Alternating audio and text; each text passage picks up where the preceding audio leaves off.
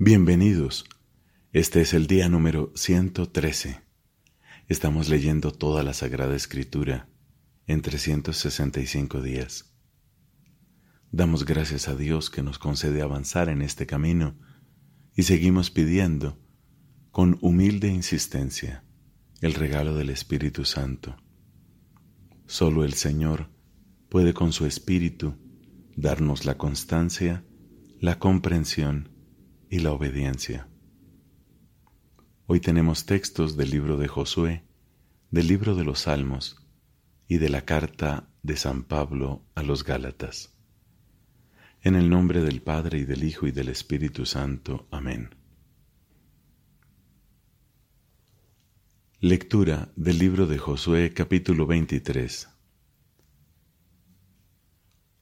Cuando ya hacía mucho tiempo que el Señor había concedido la paz a Israel, librándolo de todos los enemigos que tenía a su alrededor, Josué, que era un anciano de edad muy avanzada, convocó a todo Israel, a sus ancianos, a sus jefes, a sus jueces y a sus escribas y les dijo, Yo estoy viejo, ya tengo muchos años, Ustedes han visto cómo trató el Señor su Dios a todos esos pueblos a causa de ustedes, porque era el Señor su Dios el que combatía por ustedes.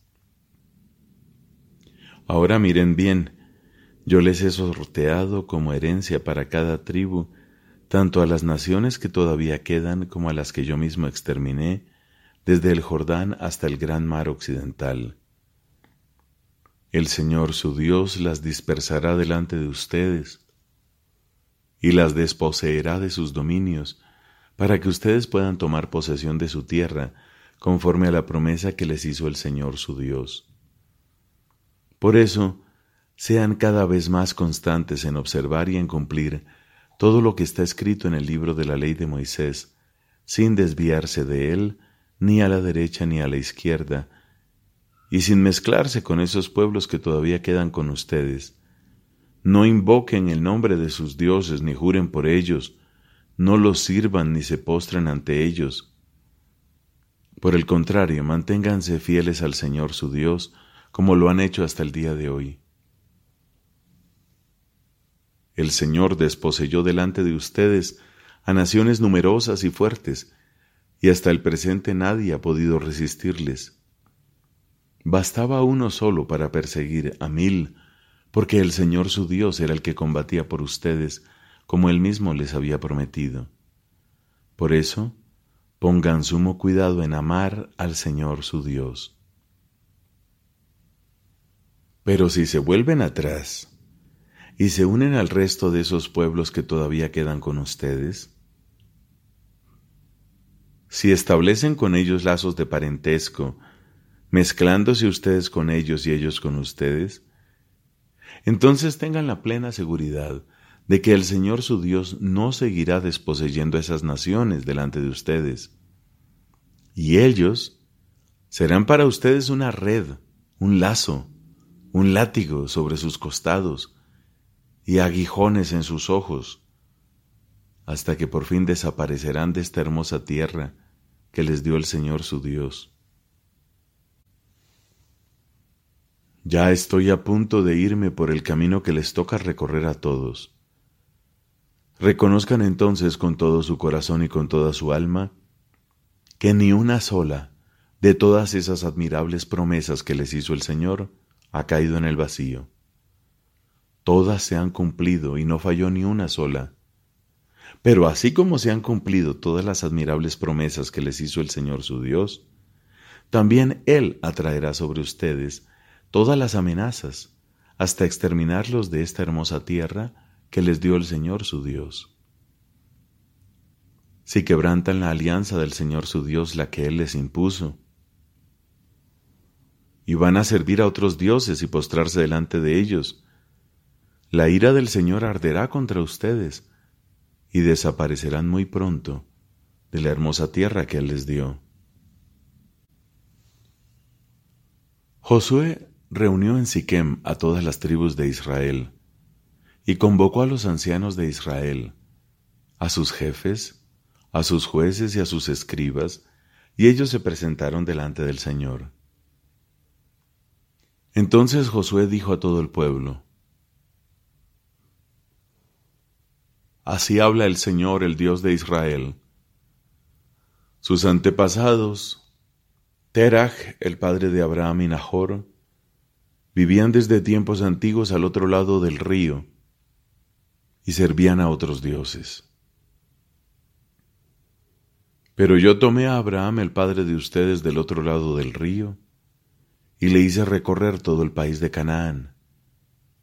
Multipliqué su descendencia y le di como hijo a Isaac. A Isaac lo hice padre de Jacob y de Esaú. A Esaú le di en posesión la montaña de Seir, mientras que Jacob y sus hijos bajaron a Egipto.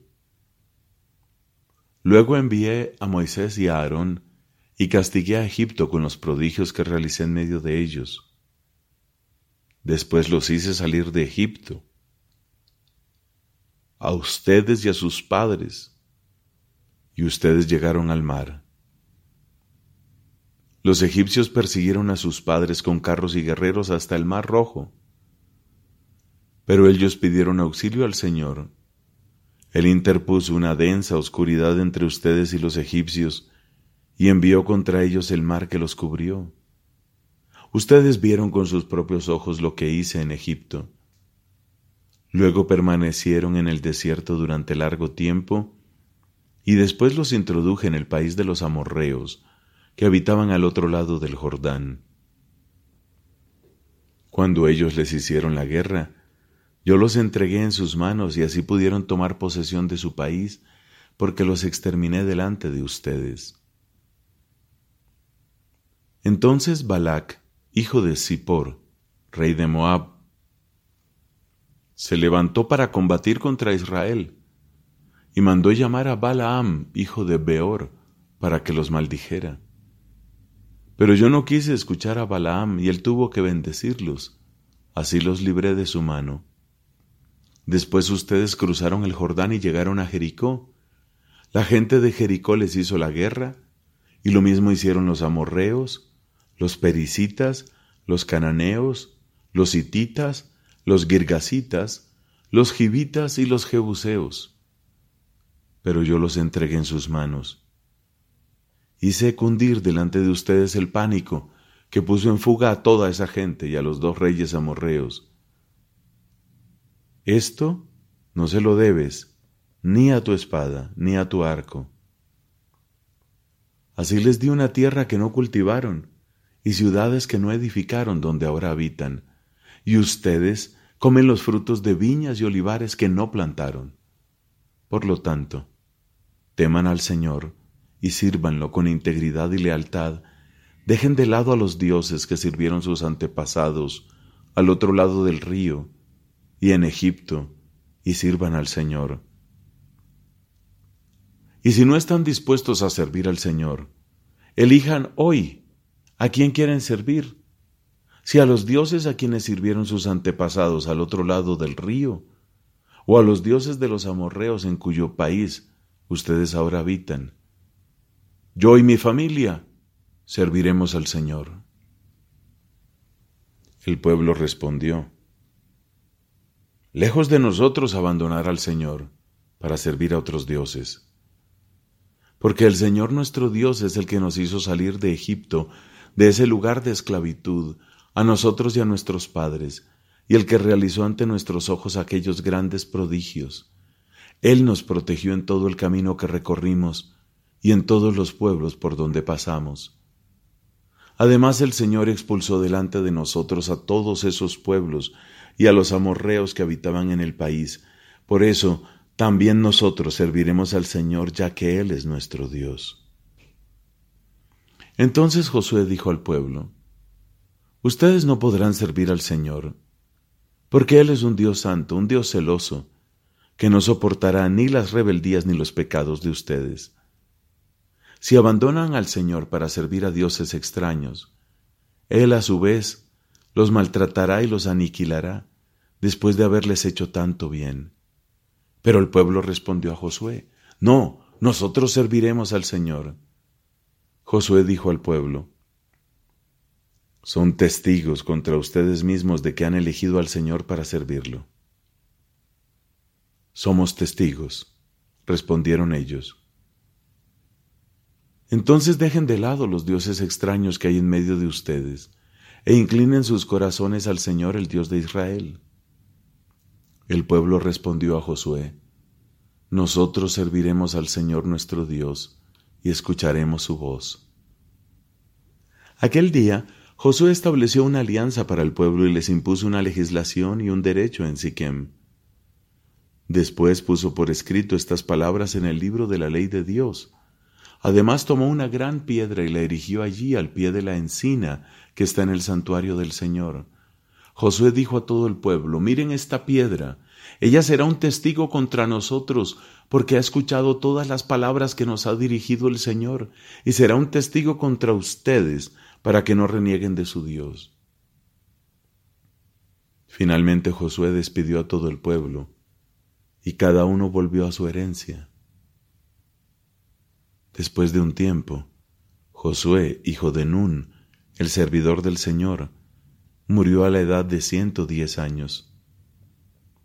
Lo enterraron en el territorio que había recibido en herencia, en Timnat Serach, en la montaña de Efraín, al norte del monte Gaas. Israel sirvió al Señor mientras vivió Josué, y durante toda la vida de los ancianos que le sobrevivieron, y que habían experimentado las obras del Señor en favor de Israel. Los huesos de José, que los israelitas trasladaron desde Egipto, fueron enterrados en Siquem, en la parcela de campo que Jacob había comprado los hijos de Hamor, padre de Siquem, por cien monedas de plata, y que había pasado a ser propiedad de los hijos de José. También murió Eleazar, hijo de Aarón, y lo enterraron en Gibeá, ciudad situada en la montaña de Efraín, que había sido entregada a su hijo Pinjas.